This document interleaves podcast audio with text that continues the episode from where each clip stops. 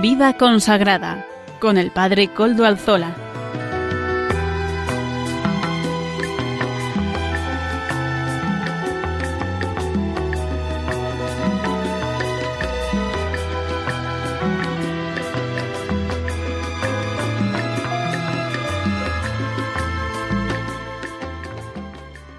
Buenas tardes, hermanos, amigos y oyentes.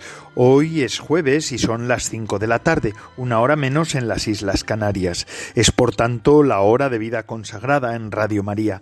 Les saluda con sumo gusto Padre Coldo Alzola, Trinitario. Hoy emito de nuevo desde Algorta, Vizcaya, desde su parroquia del Santísimo Redentor, y digo su porque les hago partícipes de esta parroquia. Se lo digo todas las semanas, pero es cierto.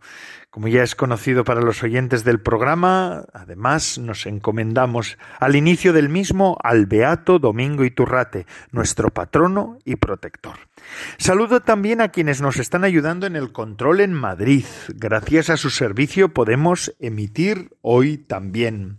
Hoy que es día 11 del 11 de 2021, es decir, 11 de noviembre de 2021, fiesta de San Martín de Tours, memoria de este santo que nació en Hungría, pero que sus padres fueron a vivir a Italia era hijo de un veterano del ejército y a los 15 años ya vestía el uniforme militar. Estamos hablando de un militar, San Martín de Tours. Durante más de 15 siglos ha sido recordado nuestro santo por el hecho de que le sucedió siendo joven y estando de militar en Amiens, Francia, un día de invierno, un muy frío, se encontró por el camino con un pobre que estaba tiritando de frío y a medio vestir. Martín, como no llevaba nada más que regalarle, sacó la espada y dividió en dos partes su manto, y le dio la mitad al pobre, la mitad que le correspondía a él, porque la otra mitad pertenecía al ejército. Esa noche vio en sueños que Jesucristo se le presentaba vestido con el medio manto que él había regalado al pobre, y oyó que le decía Martín, hoy me cubriste con tus mantos. Sulpicio Severo, discípulo y biógrafo del santo, cuenta que tan pronto Martín tuvo esta visión se hizo bautizar. Era catecúmeno en aquel momento. Cuando hizo esa obra de caridad, él era todavía catecúmeno. Estaba preparándose para el bautismo. Luego se presentó a su general, que estaba repartiendo regalos a los militares, y le dijo Hasta ahora te he servido como soldado. Déjame que ahora de ahora en adelante pueda servir a Jesucristo propagando su religión. Un día, en el año 371, 371, 371, fue invitado a Tours con el pretexto de que lo necesitaba un enfermo grave, pero era que el pueblo quería elegirlo obispo Apenas estuvo en la catedral, toda la multitud lo aclamó como obispo de Tours, y por más que él se declarara indigno de recibir ese cargo, lo obligaron a aceptar. Como obispo recorrió todo el territorio de su diócesis, dejando en cada pueblo un sacerdote. Él fue, o se puede considerar, como fundador de las parroquias rurales en Francia. O sea, que cada, que cada pueblo tenga su iglesia, su parroquia, ¿verdad? ¿Os acordáis que tanto bien ha hecho no solamente en Francia, sino también en España y en todos los países? Pues esto es obra de Martín de Tours, de San Martín de Tours. Dice su biógrafo y discípulo que la gente se admiraba al ver a Martín, siempre de buen genio, alegre y amable, era el santo amable, que en su trato empleaba la más exquisita bondad con todos. Qué bonito esto. También para, vamos a pedírsela para todos los obispos, ¿verdad? Que sean exquisitos en el trato con sus, con sus fieles, siempre, en todo. En los 27 años que fue obispo se ganó el cariño de todo su pueblo y su caridad era inagotable con los necesitados. Les voy a contar una curiosidad. El medio manto de, de San Martín, el que cortó con la espada para dar al pobre, fue guardado en una urna y se le construyó un pequeño santuario para guardar esa reliquia. Como en latín para decir medio manto se dice capilla, la gente decía vamos a orar donde está la capilla. Y de ahí viene el nombre de capilla que se da a los pequeños salones que se hacen para orar, a las capillas que nosotros utilizamos. Porque claro, ilius en latín es el diminutivo capita. En vez de capita se dice eh, bueno, se dice ilius, es el, o illa, es el, el diminutivo de las palabras, eh, sean masculinas o femeninas. Y entonces, por eso, peculio es el pequeño dinero, el que cada uno lleva consigo, ¿verdad? El peculio viene de ahí, ilius, ilia, ilia. Y entonces, por eso, a la capa, capa pequeña, es capilla. Pues de ahí viene, vamos a la capilla de San Martín de Tours. Todos los que religiosos y religiosas que me están escuchando, eh, ellos escuchan muchas veces, vamos a la capilla, la capilla de la comunidad. Pues bueno, pues de ahí viene el nombre este de capilla para solamente a modo de curiosidad. Y ahora paso sin más dilación a presentar los contenidos del programa de hoy. Comenzamos el programa con Sara de la Torre, redactora jefe de la revista Eclesia, que nos hará un resumen de la actualidad eclesial semanal. A continuación, Natalia Mendieta, nuestra colaboradora, nos ofrecerá sus apuntes de espiritualidad. En la sección de testimonios hoy recordaremos al beato Carlos de Foucault. Esta semana se ha anunciado la fecha de su canonización, que había sido retrasada por el tema de la pandemia. Será el próximo 15 de mayo y por eso hoy vamos a recordar a este santo, a este beato Carlos de Foucault, que próximamente ya se dará declarado santo, pero que ya es santo con el Señor. Mm, la hermana Silvia Rozas, directora de la revista Eclesia y de las hijas de Jesús, Jesús nos ofrecerá ese detalle que también nos acompaña semanalmente. Amaro Villanueva nos presenta, como todas las semanas, el espacio Música para Evangelizar. Y Almudena Mendieta Echevarría, nuestra colaboradora, nos ofrecerá la liturgia del Señor. Ya saben además que se pueden poner en contacto con el programa por medio del correo electrónico del mismo. Se lo recuerdo, vida consagrada arroba vida consagrada arroba Ustedes pueden escribirme a él y yo mismo les contestaré. Además, saben que ustedes cuentan con los podcasts de la web. Ya suben el nuestro, no lo olviden. Tenemos en la web de Radio María. Gracias, agradecemos a Radio María que nos haya ofrecido esta, este servicio, Y sin más dilación, ahora sí, comenzamos conectándonos con Sara de la Torre, redactora jefe de Eclesia, para que nos hable de las noticias de actualidad eclesial. Adelante, Sara. Muy buenas tardes, Padre Coldo, y buenas tardes a todos sus oyentes en el programa de Radio María. Desde la redacción de la revista Eclesia queremos enviarles un afectuoso saludo y ofrecerles, como cada semana, los contenidos de nuestra revista Eclesia. Como ya le comenté, Padre Coldo, la semana pasada en este número recogemos todo lo acontecido en la Asamblea General de Confer, que ha elegido a Jesús Díaz Sariego como presidente caminar juntos como confer para servir mejor a la vida religiosa desde ella. Así lo expresó el nuevo presidente. Es un primer discurso en la tarde del día 3 de noviembre. Todos los superiores mayores de las congregaciones religiosas de España lo han elegido para este servicio que durará los próximos cuatro años. Además, esta Asamblea General también ha elegido como vicepresidenta a Lourdes Perramón, superiora general de las Hermanas Oblatas el dominico, en su discurso, expresó la necesidad de abrir procesos y de acertar a acompañarlos a lo largo de un camino en el que Dios nos cuida y que nosotros debemos también cuidar también los unos a los otros. La directora de nuestra revista, Silvia Rozas, hace una entrevista en profundidad a Jesús Díaz Sariego y él habla de que lo fundamental está en la entrega a los demás, en lo cotidiano de la vida y de forma callada una entrevista que les invitamos a leer con profundidad en las páginas de nuestra revista. Y un apunte más, en esta semana nos fijamos en la Jornada Mundial de los Pobres, que llega a su quinto aniversario. Francisco nos pide que esta jornada arraigue cada vez más en las iglesias locales y que cada católico salga al encuentro de los pobres allí donde estén. Hablamos de que la Conferencia Episcopal y Caritas han sumado de nuevo sus esfuerzos para movilizar a las comunidades cristianas y a toda la sociedad ante esta iniciativa. Como siempre, la actualidad de la Iglesia en España, la actualidad internacional, la crónica vaticana y las claves con nuestra corresponsal Ángeles Conde y toda la documentación del Papa Francisco les espera a ustedes como cada semana en la revista Eclesia. Nada más, un fuerte abrazo, Padre Coldo, y un afectuoso saludo a todos los oyentes a los que les espero, les esperamos aquí en Eclesia la semana que viene, si Dios quiere. Muchas gracias, Sara de la Torre, redactora jefe de la revista Eclesia.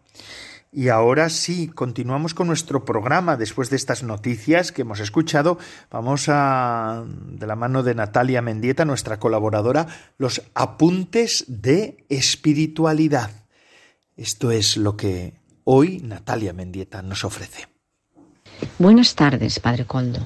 Hoy vamos a hablar de la Iglesia. Es una verdad fundamental que el mismo Jesucristo fundó su Iglesia como una realidad incuestionable e inmutable en sus cualidades más profundas. Es una, santa, católica y apostólica. Cristo es la cabeza y nosotros su cuerpo. Por tanto, a través de la Iglesia estamos unidos a Dios de una forma íntima y profunda, indisoluble. Es el instrumento de salvación de la humanidad. Así la concibió Dios desde el principio si bien los hombres, a lo largo de la historia, han tratado de destruirla de muchas y variadas formas, pero ella, en su esencia y en su misión, sigue brillando como el primer día, si la miramos y la amamos como Cristo lo hace. Sigue dando frutos de conversión y salvación para millones de hombres. La iglesia es una, porque la cabeza sigue siendo una, es el Señor, que es indivisible, omnipotente. Las divisiones y escisiones que ha sufrido a lo largo de los siglos no afectan a su cuerpo místico como tal, pues éste permanece unido a la cabeza. Este lazo es indestructible. La Iglesia es santa, porque es santo el corazón de Cristo, quien la gobierna con su espíritu pese a los ataques que continuamente sufre en los propios miembros o en las verdades de fe que la sostienen. La Iglesia es católica porque es universal. Su llamada se extiende a toda la humanidad, sin distinción de ningún tipo. La Iglesia es apostólica, porque los apóstoles desde sus inicios la extendieron y la han ido sosteniendo a lo largo del tiempo. El Papa, los obispos y cardenales, los sacerdotes, son las manos consagradas de Cristo, que nos hacen llegar la gracia que quiere derramar sobre nosotros, a través de los sacramentos. La Iglesia no es un camino de salvación más, es el único instrumento de salvación universal. Fuera de la Iglesia no hay salvación, es decir, quien se salve dentro o fuera de la iglesia, se salva por la gracia de Cristo. Por eso, si amamos a Cristo, no podemos dejar de amar a la iglesia, su cuerpo. Y pese a que el humo de Satanás entre y cree confusión, sufrimiento, división, la gracia sigue derramándose desde la cabeza por todos sus miembros. Jesús habló claro. Tú eres Pedro, y sobre esta piedra edificaré mi iglesia, y el poder del infierno no la derrotará. Y esto lo debemos creer literalmente. Pedro y sus sucesores han sostenido y sostienen con su autoridad esa piedra que Cristo les confió, piedra pesada, pero que misteriosamente se ha conservado a lo largo de los siglos, porque en última instancia es Cristo quien la sostiene. El poder de Dios está por encima del poder del infierno. La victoria es de Cristo, pero la batalla espiritual perdurará hasta el final. La única arma válida para luchar en esa batalla es el amor. El que ama ora y da testimonio con su vida. La crítica sin amor destruye. La crítica con amor construye y da frutos. Cuestionar las palabras o acciones de los sacerdotes o del mismo Papa sin amor, sin oración constante y profunda, da fuerza al enemigo, crea división. Dios nos llama a todos los católicos a sostener con nuestras manos, con nuestra oración, esa piedra preciosa, piedra que es un tesoro, porque representa nuestra salvación, el cielo. Agradezco a Natalia Mendieta su aportación, apuntes de espiritualidad en este día también. Gracias, Natalia. Y continuamos con nuestro programa. Al comienzo del mismo les decía que el Papa al comienzo de este programa de vida consagrada en el que estamos, les decía que el Papa ya había confirmado la fecha de canonización de este santo, de este beato, que era universal, que ya en sí es universal, sin necesidad de canonización, todo el mundo lo conocemos, ¿verdad? El beato Carlos de Foucault. Eh, es un beato que en este último tiempo ha supuesto y ha dado mucha luz a muchas personas. Desde murió solo, esto es lo característico de él, pero ha aportado una luz a la espiritualidad de este último tiempo de la Iglesia. Beato Carlos de Foucault que ya el 15 de mayo será canonizado, será ya San Carlos de Foucault. Yo cuando hablo de este beato, al que le tengo un cariño especial, una vinculación especial, una querencia especial más bien, eh, recuerdo y tengo que recordar una experiencia personal. Recuerdo que cuando yo era seminarista, eh, yo me enamoré de él. Me enamoré quiere decir que verdaderamente valoraba y me gustó, me gustó su experiencia y su testimonio. Y recuerdo que a uno de esos seminaristas recién llegados, pues en el seminario donde estaba yo había un, un texto, un cómic, ¿verdad? Pues le ofrecí un cómic. Le dije, mira, mira, mira, es que este es un beato extraordinario, maravilloso. Mm, ya verás cómo te va a gustar. Es un testimonio profundo. Además, le tenía también al final del cómic esa oración del abandono, del santo abandono de Carlos de Foucault. Y recuerdo que este yo le dejé el cómic y no me decía nada, no me, no me hablaba de ningún entusiasmo, entusiasmo que por otra parte yo esperaba, ¿verdad? Y recuerdo que cuando ya al tiempo le digo yo, ¿y qué te ha parecido la vida de Carlos de Foucault? Y me dice, pues, pues Coldo, la verdad es que no me ha llamado la atención mucho. Digo, pero ¿cómo? ¿Por qué? Si Carlos de Foucault es un santo, un místico, es una persona muy extraordinaria. Y me dice, ya, pues es que no le veo ninguna gracia a esto, porque es que mira que he leído el cómic con, con entusiasmo. Dice, le digo, sí, y dice, sí, pero es que se murió sin haber fundado ni una escuela, ni un colegio, ni un hospital. Yo estaba leyendo, me decía él, yo estaba leyendo y estaba buscando a ver, a ver cuándo va a empezar a hacer un hospital, cuándo va a hacer una escuela, cuándo va a hacer alguna cosa. Mm, es que no dejó ni un puente a su nombre. ¿Verdad? No dejó ni un puente. Me hizo mucha gracia, me hizo pensar, ¿verdad? Este era un seminarista recién llegado al seminario. Luego, lamentablemente, bueno, lamentablemente, encontró su camino y no siguió en el seminario, ¿verdad? Pero, pero me llamó la atención como la percepción que él tenía. Y es que esta es un poco la percepción que nos da este santo, este hombre, que es el hombre del abandono del abandono escondido. En este sí que podríamos decir lo que dice San Pablo en Colosenses capítulo tercero versículo tres, ¿no? que dice vuestras vidas están escondidas con Cristo en Dios. Vita vestra abscondita est cum Cristo in Deo. Esta, esta expresión de San Pablo se puede decir de Carlos de Foucault, del que próximamente será ya declarado santo, San Carlos de Foucault. Ha ayudado a tantos, pero desde esa vida oculta, en su muerte, él estaba solo.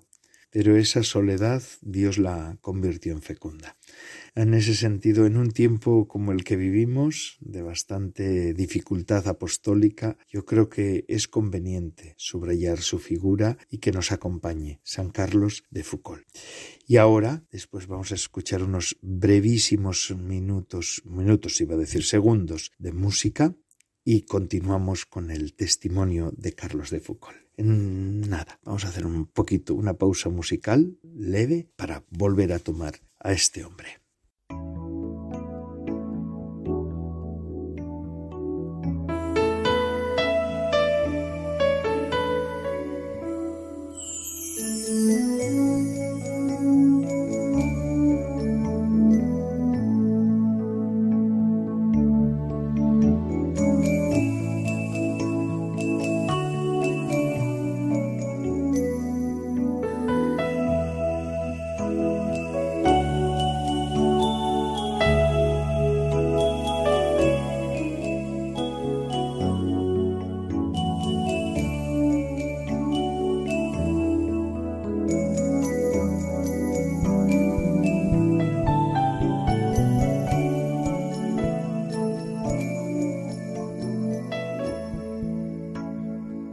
Bueno, y retomamos, como hemos dicho antes, en Vida Consagrada, en el que estamos, esta figura, Carlos de Foucault, que yo creo que tiene, que tenemos que tener una cierta querencia, ¿verdad? Y es una figura profunda, importante. Carlos de Foucault nace en Estrasburgo, Francia, el 15 de septiembre de, de 1858, en una familia noble, y Tres años después nacerá también su hermana María. Su padre muere cuando Carlos aún no tenía ni seis años y después, poco más tarde, fallecerá su madre.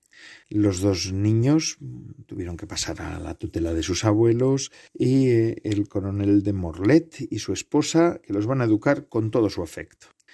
En 1870 estalla la guerra, la familia tiene que huir de Estrasburgo, ocupada por los alemanes, y se desplazará a Nancy, lo que constituye para Carlos un nuevo éxodo, que junto con el duelo que arrastra por lo de sus padres, también él tiene un cierto vacío doloroso. Él vive todo esto como una especie de vacío y de dolor, ¿no? En 1872 tenía él entonces 14 años, hizo su primera comunión. Eh, había muy buenos profesores, pero no sensibles, no eran sensibles a la dimensión religiosa, ya entonces, 1872, en Francia. Así que mm, él que era inquieto, ardiente, lee mucho, eh, pero ve que algunos autores se contradicen. Al no encontrar ninguna parte la verdad que él buscaba, eh, pierde la fe a los 16 años y permanecerá en la indiferencia durante más de 12 años. Mm, él después de la conversión dice que, que a pesar de las rupturas dolorosas de su juventud, él dirá después de la conversión que, ahí también estaba la presencia amorosa de Dios. Dirá, Dios mío, todos tenemos que cantar tu misericordia. Hijo de una Madre Santa, aprendí de ella a conocerte, a amarte y rezarte, ¿verdad? Eh, en ese sentido es muy interesante la figura de Carlos de Foucault, cómo él vive todo esto con pasión, pero le tocará también decir, bueno, le tocará también dar pasos. El siguiente paso va a ser, se hace militar, pero un militar sin convicción. A los 18 años, él mismo expresa como eh, aburrido, ingresa en la escuela militar de Saint-Cyr, donde se aburre tanto. La muerte de su abuelo en el 78, 1878, es para él un acontecimiento terrible. Él siente que todos los suyos em, le abandonan. Le abandonó su padre, le abandona su madre y ahora también su abuelo con el que él tenía una relación intensa y fuerte. Eh, ingresa en la Academia de Caballería de Saumur, donde llega una vida juerguista, multiplica los actos de indisciplina, excéntrico, y al llegar a la mayoría de edad entra en posesión de su herencia que dilapida con una vida licenciosa. Es verdad que él es un excelente oficial. En 1881 se entera de que su regimiento participa en una peligrosa campaña en Argelia, deja Mimi, deja su, su, vida más licenciosa y solicita el ingreso y se une a sus camaradas. Buscaba algo grande para hacer en la vida. Durante ocho meses demuestra ser un excelente oficial. Eh, lo aprecian los jefes, pero también los soldados. Y, y, bueno, cuando está en la guerra está contento, pero cuando llega al cuartel de nuevo se aburre, ¿verdad? En todo este periodo se destaca el sentimiento de un enorme vacío. Él lo, lo expresa. Y, y, él lo expresa con una oración. Carlos de Foucault, su biografía es orante, ¿verdad? Es una, una biografía en diálogo con Dios. Dice, me hacía sentir un vacío doloroso, una tristeza que no he experimentado más que entonces. Me tenía mudo y abrumado durante las fiestas. Tú me dabas esa vaga inquietud de una mala conciencia que por dormida que estuviera no había muerto del todo. Eso era pues un don tuyo. Empezamos ahí el camino vacío, eh, sin convicción, eh, una vida aburrida para él. Y esto le lleva a comenzar otra etapa de su vida, un viajero explorador. Carlos deja el ejército y se traslada a Argel para preparar un viaje de exploración por Marruecos. Para, eh, para esto pues tendrá que estudiar árabe y hebreo, ¿verdad? en aquel momento nadie, ningún europeo se atrevía a entrar en Marruecos, así que para pasar desapercibido se disfraza de judío. Un rabino judío lo acompaña y es así como recorrerá casi tres mil kilómetros en once meses, en su mayor parte por terreno desconocido. En el camino, en este camino de él, experimenta no sólo la dureza de la pobreza y el desprecio social, sino también el carácter sagrado de la acogida. En dos ocasiones sus anfitriones le salvan la vida en aquel momento de camino, ¿verdad? Dios cómo va creando a este hombre su obra participa en la vida de la comunidad judía y se queda admirado por la oración de los musulmanes. Eh, una gloria que no le interesa tanto. A su regreso a París, la Sociedad Francesa de Geografía le galardona con un premio el relato de sus viajes y los datos recogidos se publican en una obra, Viaje a Marruecos, de, 1883 a 1884, en un momento de gloria y reconocimiento, pero esta gloria no, no parece interesarle. Lo que sí verdaderamente le ha impactado ha sido su experiencia. El Islam, dirá después, eh, provoca, ha provocado en mí un cambio profundo. El contacto con, la, con esta fe, con estas almas viviendo continuamente en presencia de Dios, me ha hecho entrever algo mucho más grande y más verdadero que las ocupaciones mundanas. Así pues, buscando a Dios, llega su momento de conversión. Eh, Carlos de Foucault tiene 28 años, Fíjense ustedes, vive en París austeramente, como una asceta. Antes había dilapidado una fortuna, tenía dinero aún, ¿verdad? Pero, pero ya eso tampoco le satisface. Yo por eso digo que Carlos de Foucault es muy actual, muy actual en este momento, ¿verdad? Eh, eh, a él le cuestiona también mm, la fe de su tía y de su prima, María Bondi. Se interroga, se interroga. Su prima le habla también de un sacerdote, el padre Uvelín, eh, va a su encuentro en la iglesia de San Agustín con la intención de recibir lecciones de religión. Y el padre Ubelín corta de en seco esa búsqueda suya, él buscaba cuestiones de religión y en cambio mm, el padre Ubelín no va por el razonamiento, le dice que se ponga de rodillas, que se confiese y que comulgue después de tantos años que no había comulgado al Señor. Esta es una decisiva experiencia para él. Carlos hará entonces la experiencia de una presencia de Dios y de su misericordia. Toda su vida estará marcada por esta experiencia de un Dios inmensamente bueno que va en búsqueda de los pecadores y que no rechaza a nadie. No hay estado tan vil tan despreciado, tan despreciable, del que no hayas sacado almas, le dice Carlos de Foucault a Dios, no sólo para salvarlas, sino para hacerlas tus favoritas. Bueno, pues en este momento, en este momento, Carlos no querrá vivir más que para Dios.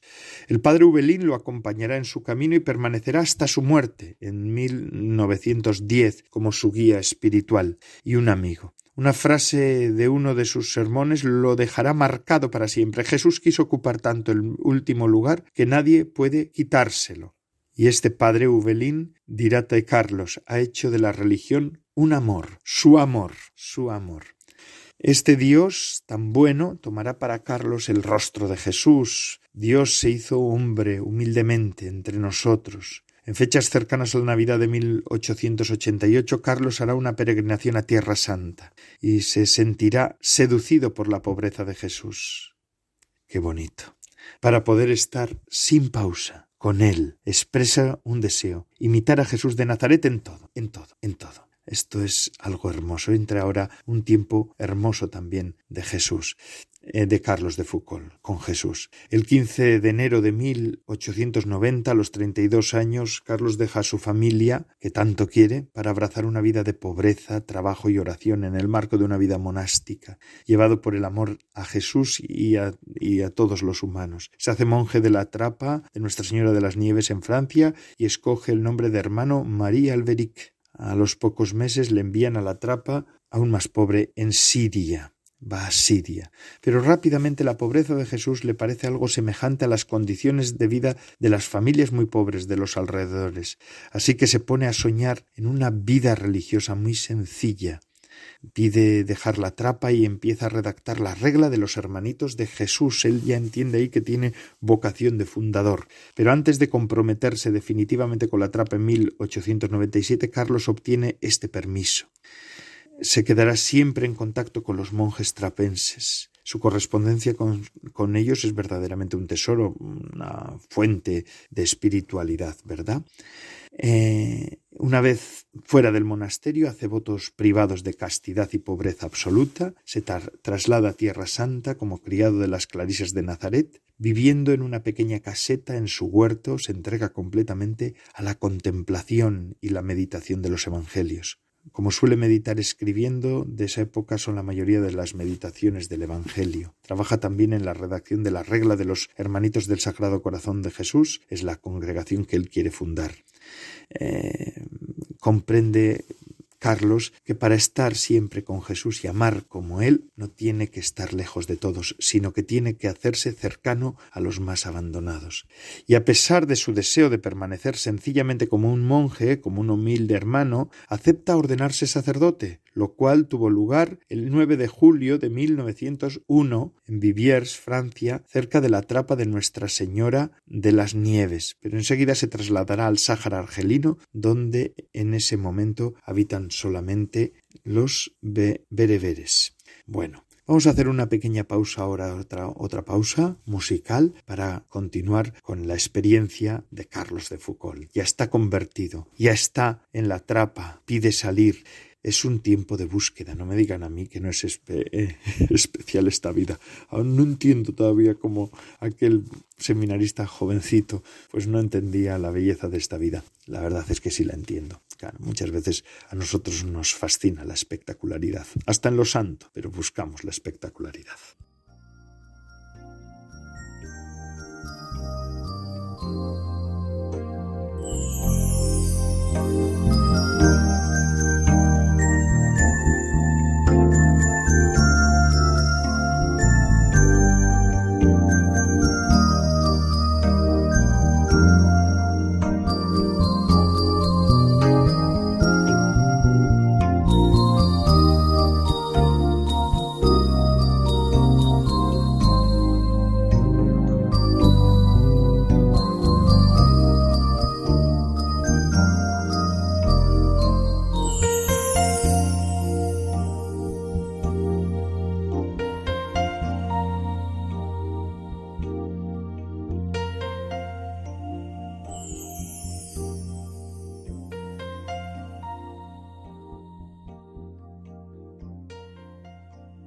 Retomamos ahora esta semblanza que estamos haciendo del beato Carlos de Foucault, hermano Carlos de Foucault, que próximamente, como hemos dicho al comienzo del programa de vida consagrada en el que estamos, será canonizado por el Santo Padre el Papa Francisco el 15 de mayo, si Dios quiere, será canonizado en, en Roma.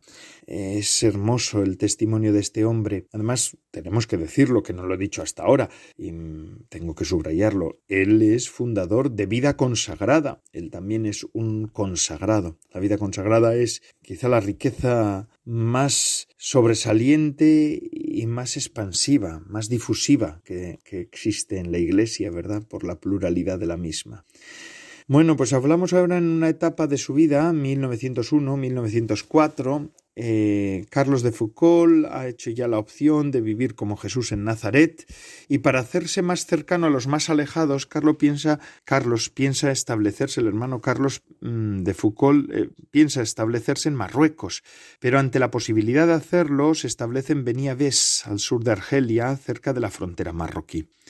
Allí su vocación de vida de Nazaret se matiza con el misterio de la visitación, una vida oculta, laboriosa y pobre, con largas horas de adoración ante la Eucaristía cuya presencia irradiante desea llevar a todos. Carlos quiere ser un evangelio vivo, gritarlo por su vida, proclamar la bondad de Dios por su manera de relacionarse con los demás. A lo largo del día va acogiendo a pobres, a enfermos y a soldados franceses sin distinción de raza o de religión. La gente empieza a llamar a su casa la fraternidad y eso le gusta, pues su vocación es la de un hermano universal. Hombre de su tiempo, Carlos no se cuestiona sobre la legitimidad de la colonización. Es lógico, no puede pensarlo, esto no lo. Pero él sí que reacciona frente a las injusticias, en particular la de la esclavitud, que permite hipócritamente el gobierno francés de su época. Alerta a sus amigos y a las autoridades sobre este tema, escribiendo que no podemos ser perros mudos. Él mismo rescata a unos esclavos. Carlos rescata a esclavos. Y hoy en día en el norte de África también sabemos que hay eh, mercados de, de, esclavitud, mucho más disimulados que en otras épocas, pero hay mercados de esclavitud. Una llamada también de Carlos de Foucault para todos nosotros, ¿verdad? Para mantener su vida contemplativa, Carlos se impone normas monásticas, pero que no podrá seguir, pues la realidad y el espíritu le empuja más allá. Y así poco a poco irá descubriendo otra forma de vida contemplativa. Espera también él sus compañeros, así que sigue escribiendo reglas que van evolucionando junto con sus intuiciones. En Venía Ves, la regla de los ermitaños del Sagrado Corazón se convierte en la de los hermanitos del Sagrado Corazón. Ya no quiere ser ermitaño, sino hermano. También eh, ahora otra etapa, 1904-1916, eh, un oficial francés en 1903 en La Perrine, eh, amigo le invita a ir con él más al sur, hacia las poblaciones más aisladas, pero el hermano Carlos tarda en aceptar, pues teme perder por completo el estilo de vida monástica. En 1904, tras una estancia en Tajid eh, para cuidar a soldados franceses heridos, se une a un pelotón del ejército, ya que es por aquel entonces la única posibilidad para ir más al sur. En 1905 se establece en Tamanrasset, al sur de Argelia, desea vivir lo más cerca posible de su, del pueblo, siente que Jesús le dice es el amor quien tiene que recogerte en mí, no el aislamiento de mis hijos, ven, veme en ellos, mírame en, en mis hijos. Entre el 1911 y 1913 hará construir una ermita en Asekrem, pues el año anterior pasaron por allí muchos nómadas, pero eso ya no se produce, así que Carlos encontrando allí poca gente, se quedará muy poco. Es el único cristiano en la zona. Esto es muy curioso, ¿verdad? Vivir el, cristianismo en una, en una minoría tan minoritaria. Durante meses no le estará permitido celebrar la Eucaristía, pero Carlos vive muy cercano a los tuaregs. Presencia el cuerpo de Cristo en la Eucaristía, presencia a los más pobres, que forman parte también su cuerpo. Es un mismo movimiento de amor, de acogida, de abandono, en el seguimiento de Jesús. De este modo Carlos descubre de nuevo las intuiciones de los primeros tiempos de la Iglesia. Llega a ser amigo de los tuaregs, su caridad eh, conquista el corazón de todos. Qué bonito esto, ¿verdad? De los oficiales franceses, de los tuaregs, de su amenocal, jefe Musaag, Amanasté, al mismo tiempo. Le da valor le da valor a la cultura tuareg, transcribe sus poemas y para preparar el camino a los futuros misioneros que llegarán, lleva a cabo una enorme tarea lingüística de gran calidad científica. Él era un hombre muy formado y muy inteligente. Y esto se nota también, ¿no? Pero su tema era seguir el Evangelio. A final de 1907 se sufre una época de gran sequía y de hambre, y Carlos está agotado por el trabajo y desanimado. No ha convertido a nadie, no tiene ningún compañero, enferma gravemente, esta vez es él el pobre, de una pobreza que no ha elegido, y son los tuaregs los que lo salvan, compartiendo la poca leche de cabra que les queda. Carlos experimenta en aquel momento de la impotencia siendo dependiente de sus vecinos. Se da cuenta que la amistad, el amor a los hermanos, pasa por el intercambio, la reciprocidad, y se abre ahora una relación aún más humilde y por tanto más auténtica.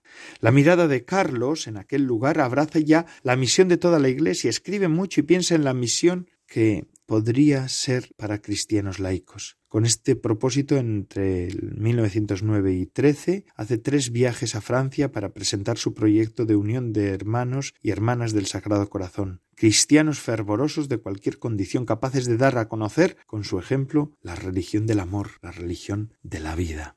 Hermoso, hermoso esta parte de la vida de Carlos, pero que ya se acaba. Y es que en 1914 estalla la Primera Guerra Mundial, que deja sentir su influencia también en el Sáhara, las mm, tomas de partido de las distintas tribus por las diversas potencias dominantes van a influir en las circunstancias del hermano Carlos. Este tiene tentación de ir al frente en Francia. Fijaos, ya en este modo, él ya estaba espiritualmente muy al, muy avanzado, pero, pero era un hombre inquieto y, tiene hasta esta, esta tentación de querer ir al frente. En 1915 hace construir un fortín para proteger a la gente del pueblo y se establece en él para estar más cerca de ellos, con ellos. El primero de diciembre de 1916, engañado por uno de los que le había ayudado, de los que Carlos había ayudado, abre la puerta del fortín. Enseguida es apresado y maniatado por una banda de senusistas. Mientras se dedica al, saqueo, dejan a un adolescente encargado de vigilarlo. De repente, al creer que están llegando unos soldados adversos, se pone nervioso y le da muerte de un disparo en la cabeza. Su fruto, su cuerpo, perdón, queda en la arena, en el desierto, como un grano de trigo que muere para dar fruto. Él mismo, después de citar esta imagen del Evangelio, había escrito, pide por mi conversión para que muriendo dé fruto. A una laica, Susan Perret. Un jefe tuareg escribe a la hermana de Carlos, al, enterrar, al enterarme de la muerte de nuestro amigo, vuestro hermano Carlos, se cerraron mis ojos. Que Dios le haga misericordia y que nos encontremos con él en el paraíso. Y fijaos, Carlos en el momento de su muerte la asociación que había tratado de iniciar solo cuenta con unas decenas de adscritos, entre los cuales estaba Luis Massignon. Este solicitará a René que escriba una biografía, que aunque con algunas inexactitudes permitirá difundir la historia de Carlos. Muere así, muere así, es lo más curioso de su vida y de su muerte, del testimonio de este hombre, pero vemos y así podemos constatar que la fecundidad está en Dios. Hoy la familia espiritual de Carlos de Foucault cuenta con muchos grupos muy diversos, laicas, laicos, religiosos, religiosas, sacerdotes, cada grupo con sus propias características, ¿verdad? Pero además la figura de Carlos de Foucault ha sido una figura que ha cautivado a muchos. Muchos místicos actuales han encontrado en Carlos de Foucault la fuente de inspiración.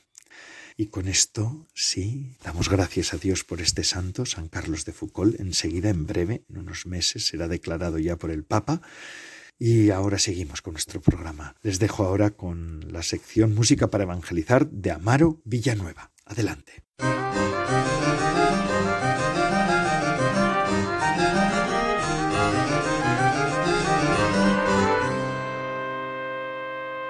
Buenas tardes, bienvenidos a la sección de Música para Evangelizar. Hoy escucharemos la canción titulada Soy tan solo una mujer. La letra es de Juan Susarte y canta Anabel García.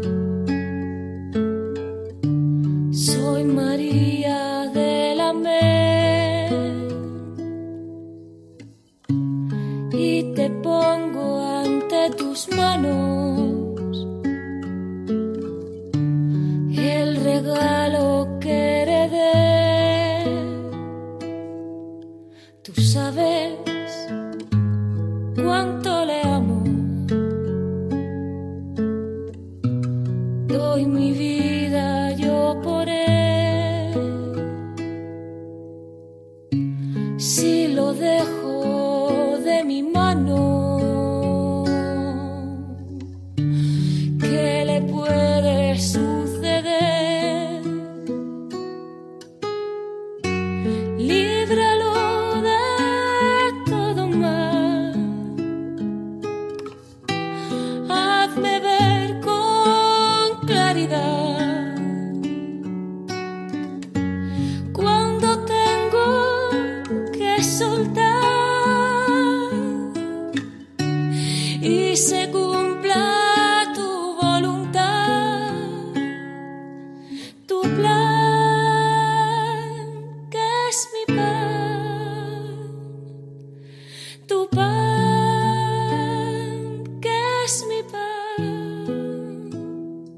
Siempre es interesante lo que nos trae Amaro Villanueva, de música para evangelizar, nuestro colaborador, que además es el que nos acompaña en tantas ocasiones, ¿verdad? Pues gracias, Amaro Villanueva, por su colaboración. Y ahora continuamos con nuestro programa. Antes de terminar, que ya estamos casi casi al final, vamos a escuchar a nuestra colaboradora también, la hermana Silvia Rozas, directora de Eclesia, que nos ofrece este detalle semanal. Señor, tú eres mi aquí y mi ahora no sé el día ni la hora en que me tocará partir. Eso lo confío en tus manos. No quiero vivir con miedo. Mientras tanto, deseo afrontar cada día como si fuera el último, sacándole todo el jugo y sabor.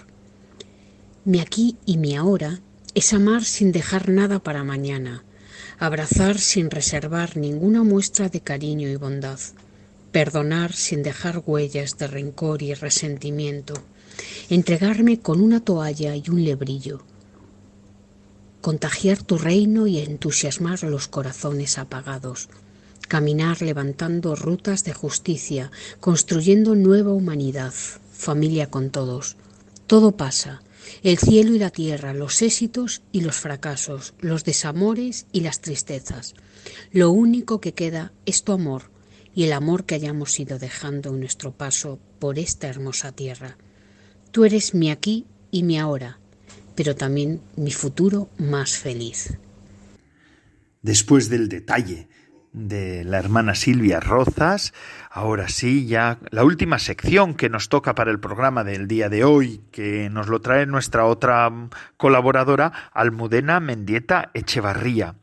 Ella nos ofrece la liturgia del Señor, este espacio de la semana. Buenas tardes, Padre Coldo. Vamos a comentar el Evangelio de este domingo. Jesús dice a sus discípulos En aquellos días, después de la gran angustia, el sol se oscurecerá, la luna no dará su resplandor, las estrellas caerán del cielo, los astros se tambalearán. Entonces verán venir al Hijo del hombre sobre las nubes con gran poder y gloria. Enviará a los ángeles y reunirá a sus elegidos de los cuatro vientos, desde el extremo de la tierra hasta el extremo del cielo. Aprended de esta parábola de la higuera. Cuando las ramas se ponen tiernas y brotan las yemas, deducís que el verano está cerca, pues cuando veáis vosotros que esto sucede, sabed que Él está cerca, a la puerta. En verdad os digo que no pasará esta generación sin que todo suceda. El cielo y la tierra pasarán, pero mis palabras no pasarán. En cuanto al día y la hora, nadie lo conoce, ni los ángeles del cielo, ni el Hijo, sólo el Padre. Después de la gran angustia que vivirá la tierra, de pecado y maldad, una angustia que llena algunos corazones. La palabra angustia no viene de Dios, la angustia viene del mal del demonio y la vamos a ver en el mundo.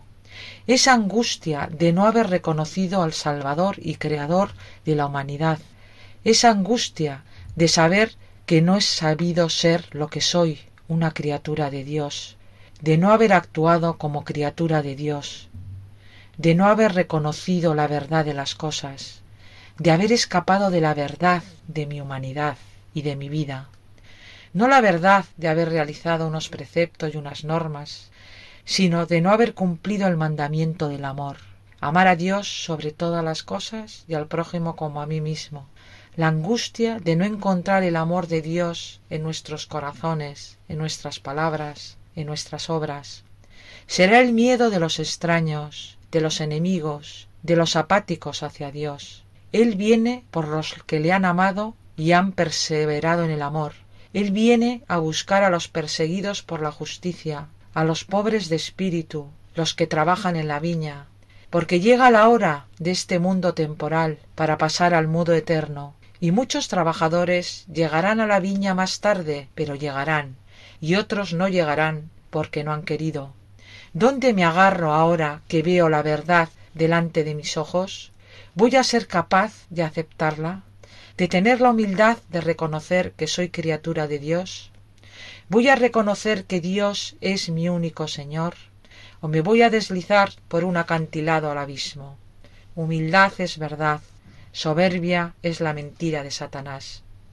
Llega un momento en la vida en que hay que decidir hay que tomar decisiones, porque la tierra y el cielo, el universo, pasará, pero mi alma es inmortal y no pasará, existirá para siempre. Aquí nos jugamos no cuatro reales o un poder terrenal, aquí nos jugamos el alma. Las palabras de Jesús son eternas, no se puede equivocar, porque Él es Dios. Y además dice, va a venir a la tierra en un tiempo concreto y con los ángeles, para reunir a sus elegidos.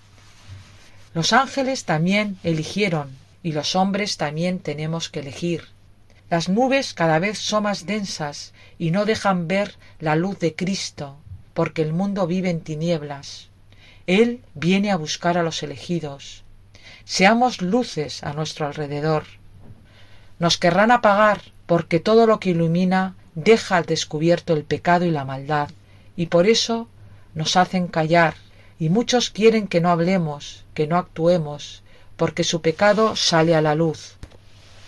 Muchos, por ignorancia o por debilidad o por voluntad propia, viven en la oscuridad, porque sus almas están en constante pecado mortal, y no quieren dejar el pecado y sentirán la angustia de su decisión, porque el pecado cada vez te hace más esclavo y el perdón cada vez más libre.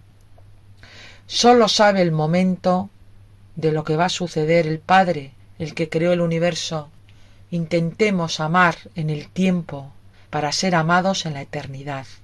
Que Cristo, cuando venga, reconozca su amor en nuestros corazones, reconozca sus palabras y obras en nuestra vida, como lo hizo con su querida Madre, la llena del Espíritu Santo, la llena de amor verdadero.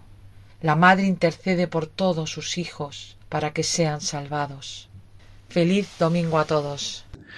Muchas gracias, Almudena Mendieta Echevarría, por esta liturgia del Señor que nos ha ofrecido en este programa también. Y así ya, pues concluimos el programa de vida consagrada de Radio María. Ha concluido una semana más. Gracias a todos los que semana tras semana nos ofrecen su fidelidad y también su compañía. Es una gozada contar con todos ustedes. Ustedes son la razón de ser de este programa y la de todos los programas de la Radio de la Virgen. María es la promotora, pero ustedes la razón de ser. Y les dejo ahora con la hora feliz, el espacio dedicado a los más pequeños de la casa. Y además esto ya saben ustedes que no para.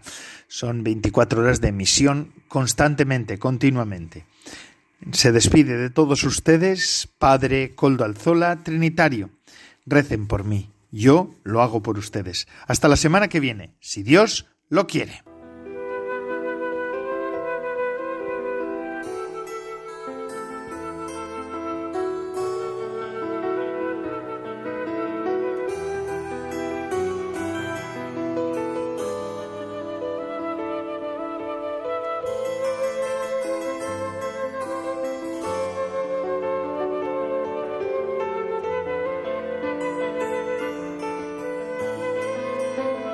Vida consagrada con el Padre Coldo Alzola.